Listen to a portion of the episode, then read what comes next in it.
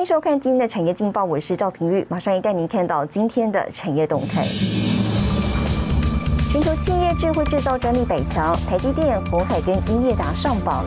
疫情冲击，台积电公布五月制造业景气灯号由红灯转为黄红灯。那么，些晶圆步入景气上升循环轨道，半导体扩厂脚步加快。而最新的六月车市销量两万七千九百台，创下十一年新低。宾士呢，则是逆势成长百分之六点三。好，接着带您关心股市，美股呢持续反弹，虽然科技股略微拉回，但仍在历史高点徘徊。台股呢今天在钢铁股跟航运股持续走强带动下，虽然台积电开盘不久即翻黑，但是呢指数开盘仍上涨超过八十点，突破一万七千八百点，再创下一万七千八百三十六点历史新高。不过呢，随着航运股卖压出笼，万海、长荣跟阳明呢是纷纷敲开涨停，指数也同步翻黑。那接近午盘时哦，航运股全面急杀，电子股呢也表现疲软，指数下跌超过一百一十点。法人指出了短期盘势呢仍将由全产主导，那么短期可以留意上市贵公司第二季营收跟下半年营运展望，布局未接较低的个股，提供给您参考。好，接下来请看今天的财经一百秒。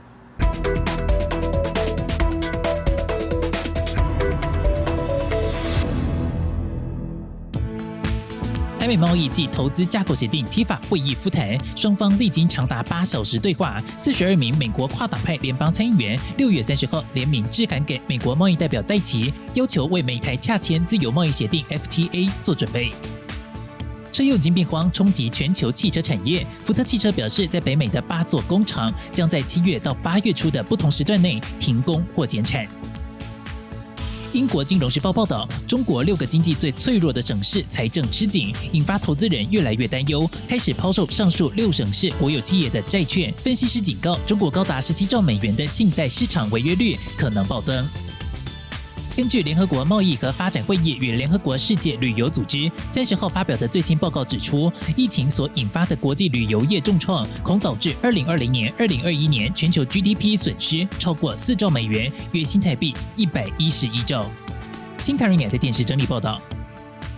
本土疫情尚未看到明显缓解趋势，外界也关注不动产市场受到的冲击。商中业者认为呢，今年市场有两大黑天鹅，包括疫情跟房地合一二点零政策。不过呢，也乐观预期哦，第三季疫情解封后，刚性买盘涌现，房价还会再上扬。五月以来，武汉肺炎疫情在台湾社区传播扩大。根据高丽国际数据，今年六月份交易金额只有四十二亿元，甚至警告疫情严重影响投资动能，投资人应该居高思维，不要过度期待。我看短期之内，这个店面应该会是一个大家比较可可能币值比较唯恐不及了哈。那当然对投资人来讲的话。他也一定要去就他的整个资产的配置跟他的资产组合去做一些调节。全台商业大楼办公室租金涨幅力道将有所趋缓，百货商圈因为疫情人潮明显减少，冲击零售业不动产。不过反观国内土地交易的市场却是几乎不受疫情影响，不少建商还趁机裂地，成为今年市场亮点。所以不管是长办大楼或者是买办公大楼。不会因为疫情的影响而停止这些人想买拥有一个办公大楼，所以土地市场我们认为是完全不受影响，土地上还是一个很热的，就是一个是悲情的房市，房市是悲情的，但是没有悲观的。价格，房地合一二点零上路，还有疫情冲击，成为市场两大黑天鹅，投资客缩手退场。不过低利率、资金旺盛之下，自住房市需求依旧存在。泰德两行董事总经理严炳立形容，今年房市受疫情影响，悲观等待落地盘整，等风再起。各位，这个这个疫情，它是我的看法是，它是短暂的，看起来是应该是可以控制啊，所以有可能在第三季的时候，它会有一种报复性的这个消费出来啊。因为我讲的是蛋白区的这个刚性的产品，现在只是只是因为疫情而让它缓下来而已，不代表他这些年不买啊，所以再涨十趴。疫情解封之后，买盘将喷发涌现。商中业者预估，今年房屋买卖已转动数三十三万栋，六都科技大厂进驻，房价再涨百分之十。预售屋市场是秋天，成屋市场是春天，整体还是以刚性自用为主。现在由沈维彤台湾台北报道。好，带您看到今天的国际重要财经报纸讯息。彭博社，雷诺汽车计划十年内将电池成本降低百分之六十。金融时报经济学家调查预估呢，联准会二零二三年底前至少升息两次。华尔街日报家用机器人市场需求不如预期，那软银呢已经停产机器人 Pepper。日本产经新闻不受疫情影响，日本二零二零年度国家税收将创下历史新高。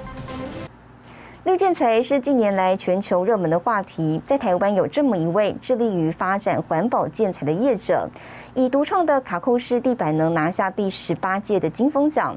总部设立于泰国曼谷，近十多年才回台发展，更拿下了零甲醛的绿建材标章。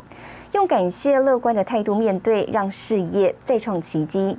接下来带您看台湾环保建材业者创业成功的故事。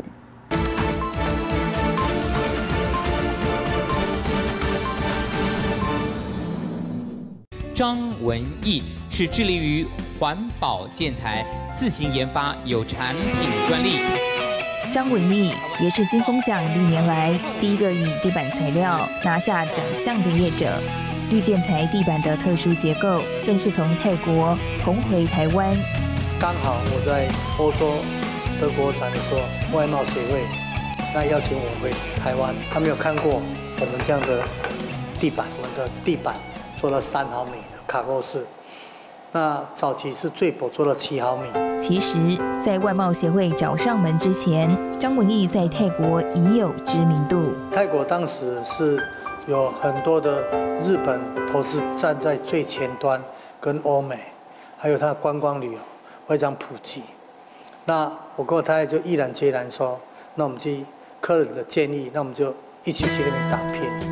张文义和妻子首先面临的考验就是当地的文化和语言。那就唯有靠自己去自修，就是这样的不断的跟人家沟通，去记录，到处去找人去谈话。在没有网络的年代，张文义靠着电话和实际拜访，开创一张又一张的订单。但金融海啸加上合伙人侵占，让张文义的事业从高峰跌入谷底。其实最大的动力感恩，今天他们没有这样子打压我，或者是侵占我，我今天还没有动力想到自创品牌，也不会想要更突破自己。他常常跟我讲，我研发这个产品是为了人们的健康。所以我觉得他是为这个社会在做贡献。那对于他的朋友言而有信，他只要讲出来的话，他一定会做到。常年旅居海外，张文义被妻子想回台湾陪伴父母的孝心感动，以及外贸协会的邀约，决定把绿建材地板材料从泰国带回台湾，延续发展。耐磨地板、实木地板，甚至于传统的瓷砖业。都一定要走向绿建材这个标章，在未来的市场才有一定的竞争力。我们有技术研发团队，一条龙经过的零甲醛的一个依据测试跟申请，才拿到这样的一个一个一个绿标章。年近六十岁的张文义，大半辈子投入环保领域。如果创业能再重来，张文义笑着说，还是会选择这条路。这是我的喜欢的一个项目，那啊一直以来还是不会变，重新来还是不会变。但是呢，从夫妻两人到整个团队，公司规模逐渐扩大。张文义坚持以稳扎稳打的模式进军全球环保建材市场。